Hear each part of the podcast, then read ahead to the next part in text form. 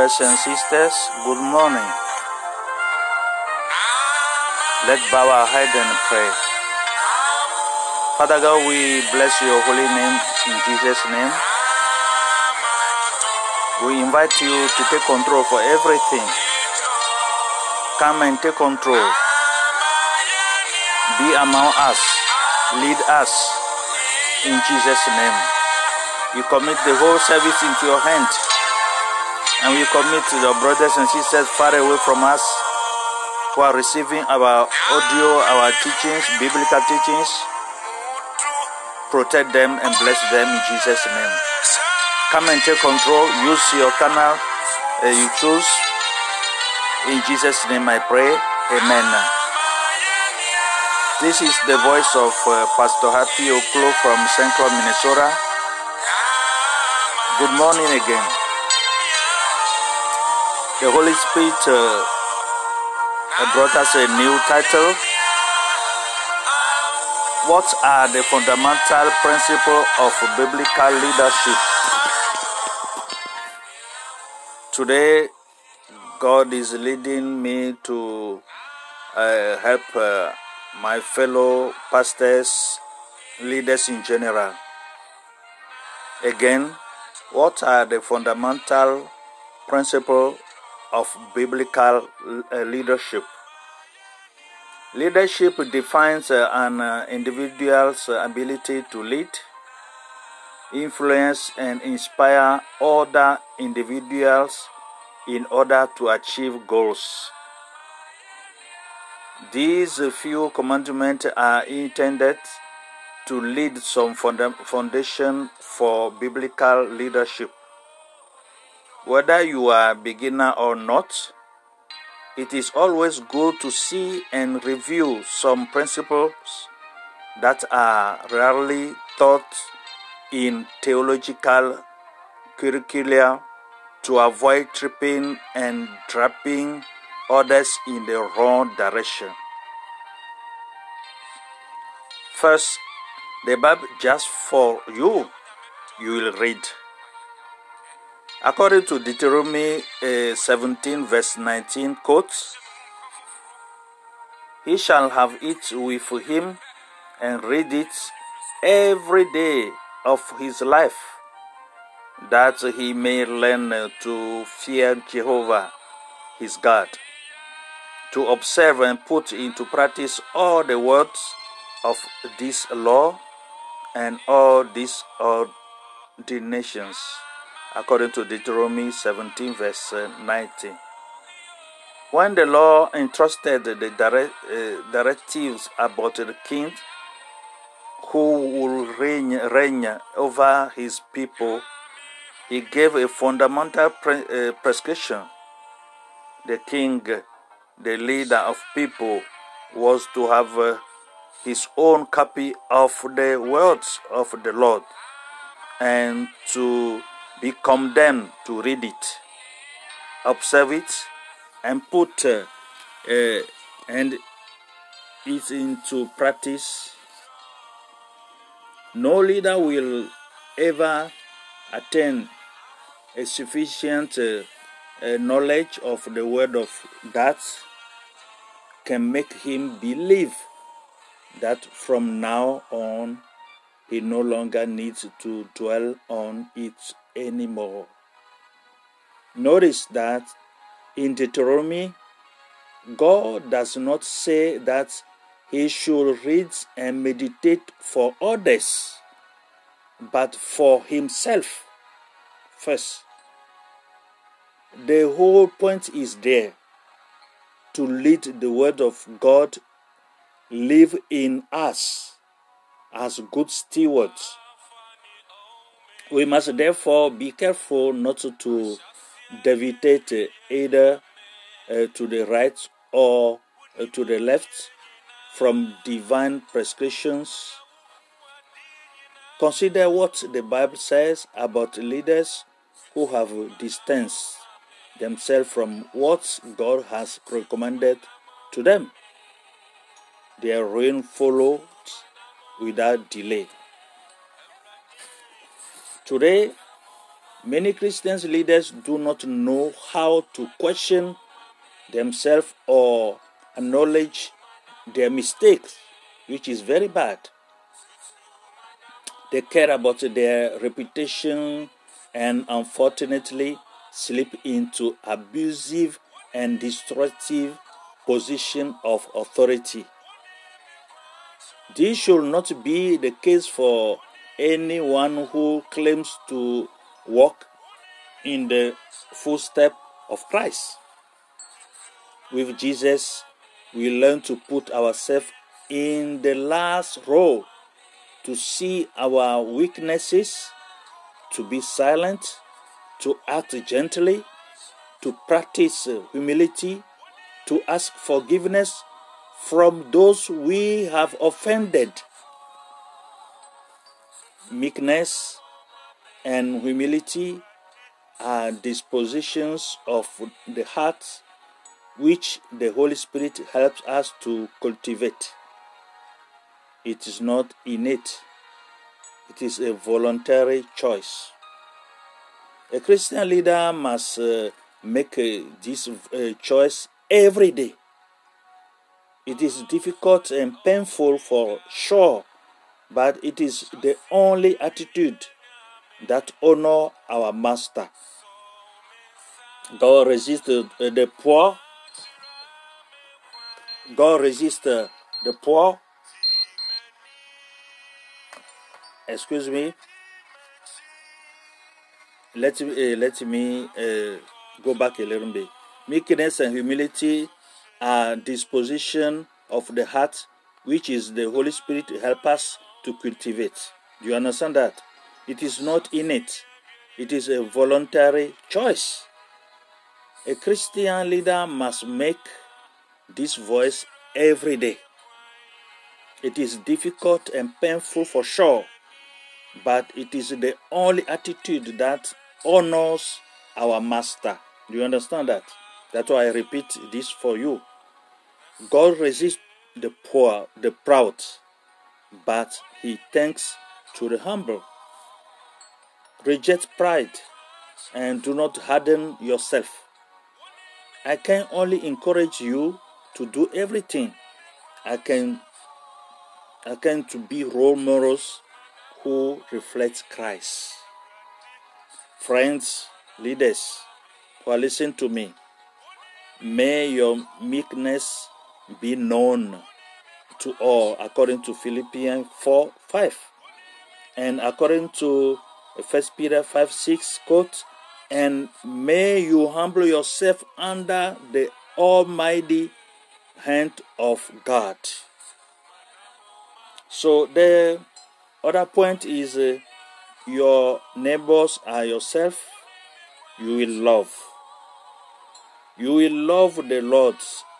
According to Matthew, no, no, according to uh, Mark 12, verse 30 says, You will love the Lord your God with all your heart with all your soul, with all your mind, and with all your strength. You understand that? So now, here is the second.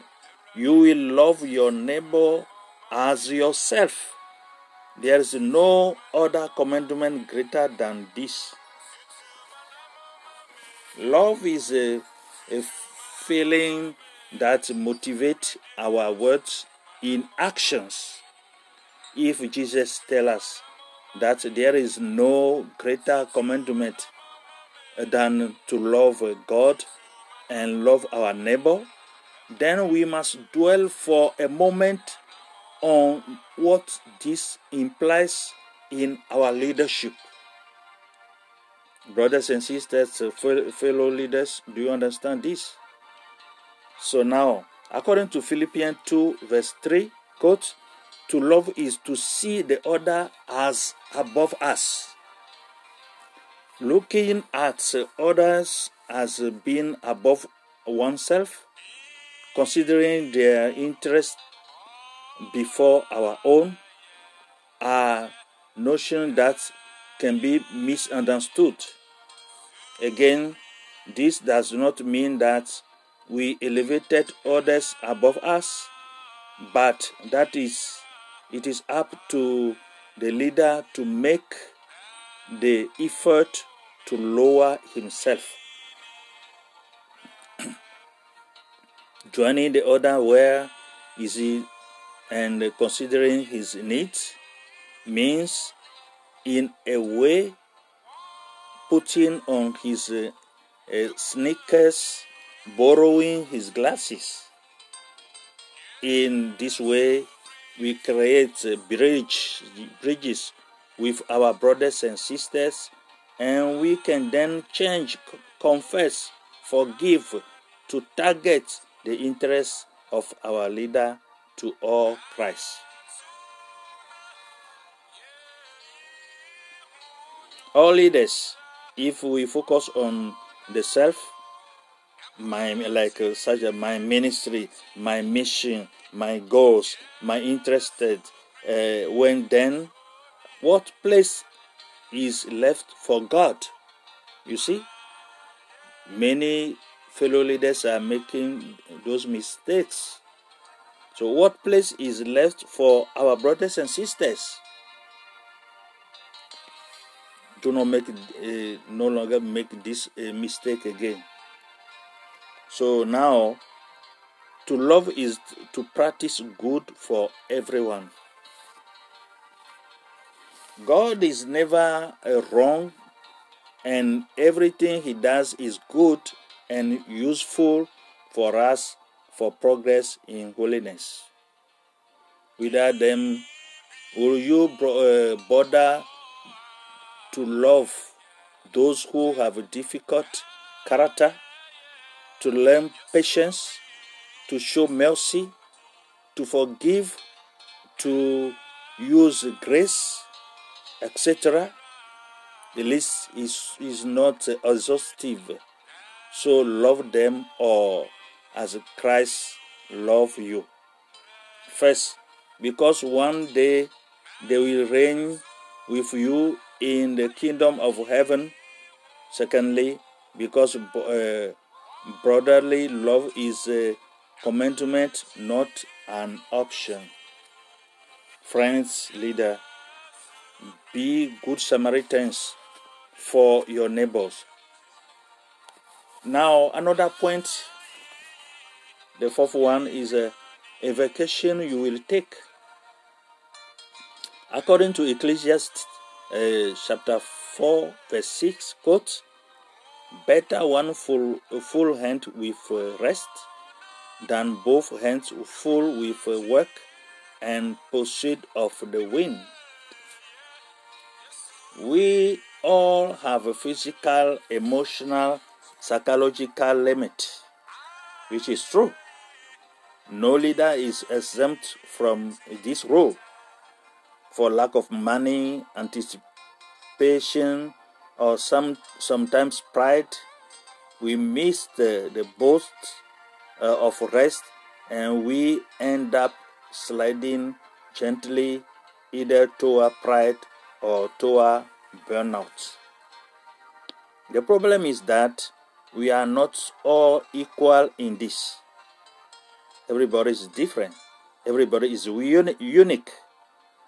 Our need for rest is not equivalent uh, from one person to another.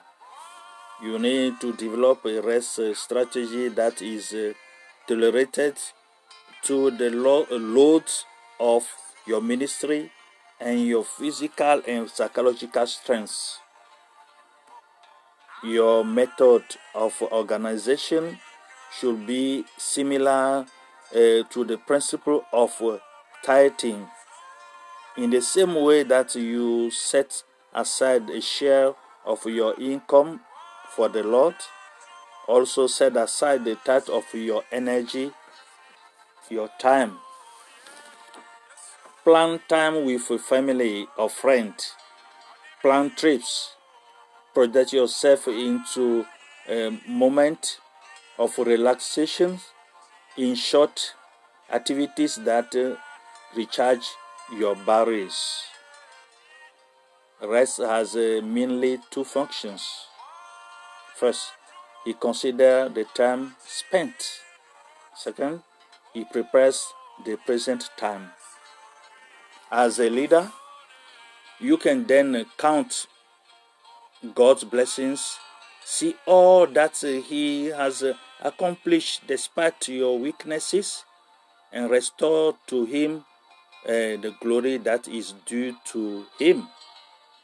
These retrospections will give you to look to the future in trust and peace, knowing that everything rests in His hands. It is uh, also a time when we learn to be fully attentive to what God wants to tell us for the rest of uh, the journey. Friends, leaders, organizations, organize your future holidays and listen to God.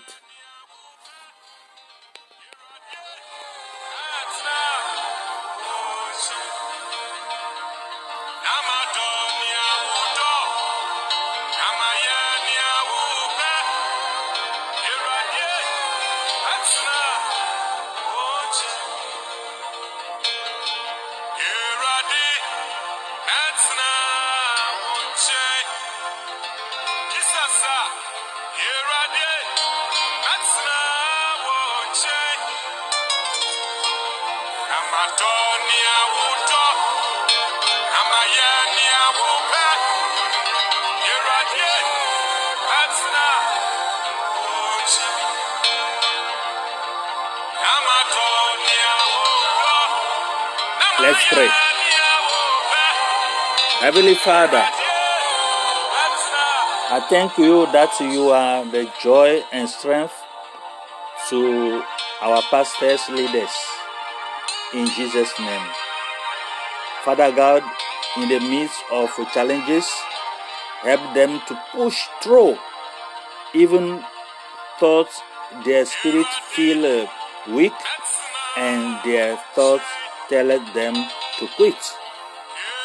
Help them to draw on your strength to overcome the plans of the devil. In Christ Jesus, I pray, Amen.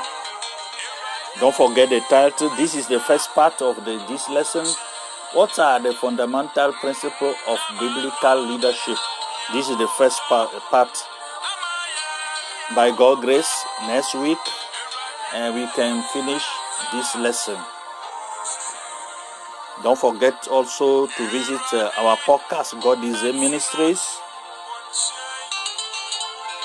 on the seat Anchor, and you can listen to the message in English, French, and Ewe, and the Togo, Ghana, and Benin local language.